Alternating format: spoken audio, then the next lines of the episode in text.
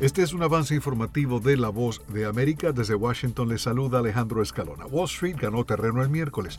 Los fabricantes de microprocesadores y el sector financiero ayudaron a impulsar al S&P 500 y al Nasdaq a máximos históricos de cierre 0,22% y 0,15% respectivamente.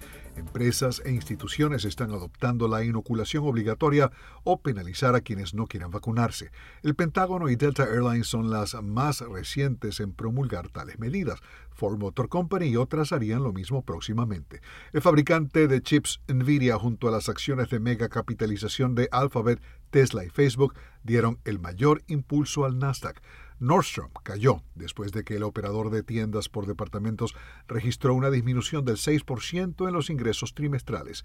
Dick's Sporting Goods elevó su pronóstico anual de ventas y ganancias lo que hizo que sus acciones subieran. Están escuchando Noticias de la Voz de América. Delta Airlines dijo el miércoles que a partir del 1 de noviembre sus empleados tendrán que pagar 200 dólares adicionales mensualmente por su plan de salud patrocinado por la compañía si optan por no vacunarse contra el COVID-19.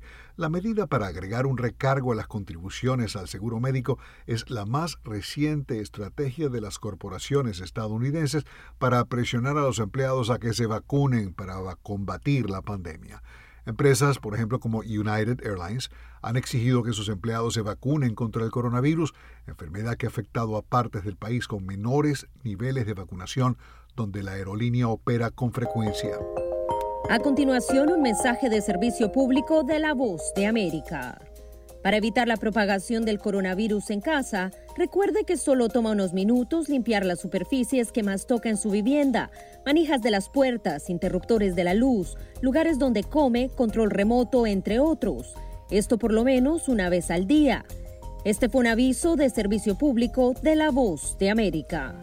Johnson Johnson dijo el miércoles que una dosis de refuerzo de la vacuna COVID-19 aumentó drásticamente los niveles de anticuerpos según datos provisionales de dos ensayos en etapa inicial.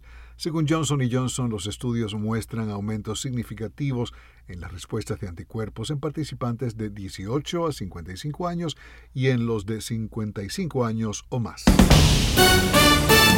Fue un avance informativo de La Voz de América.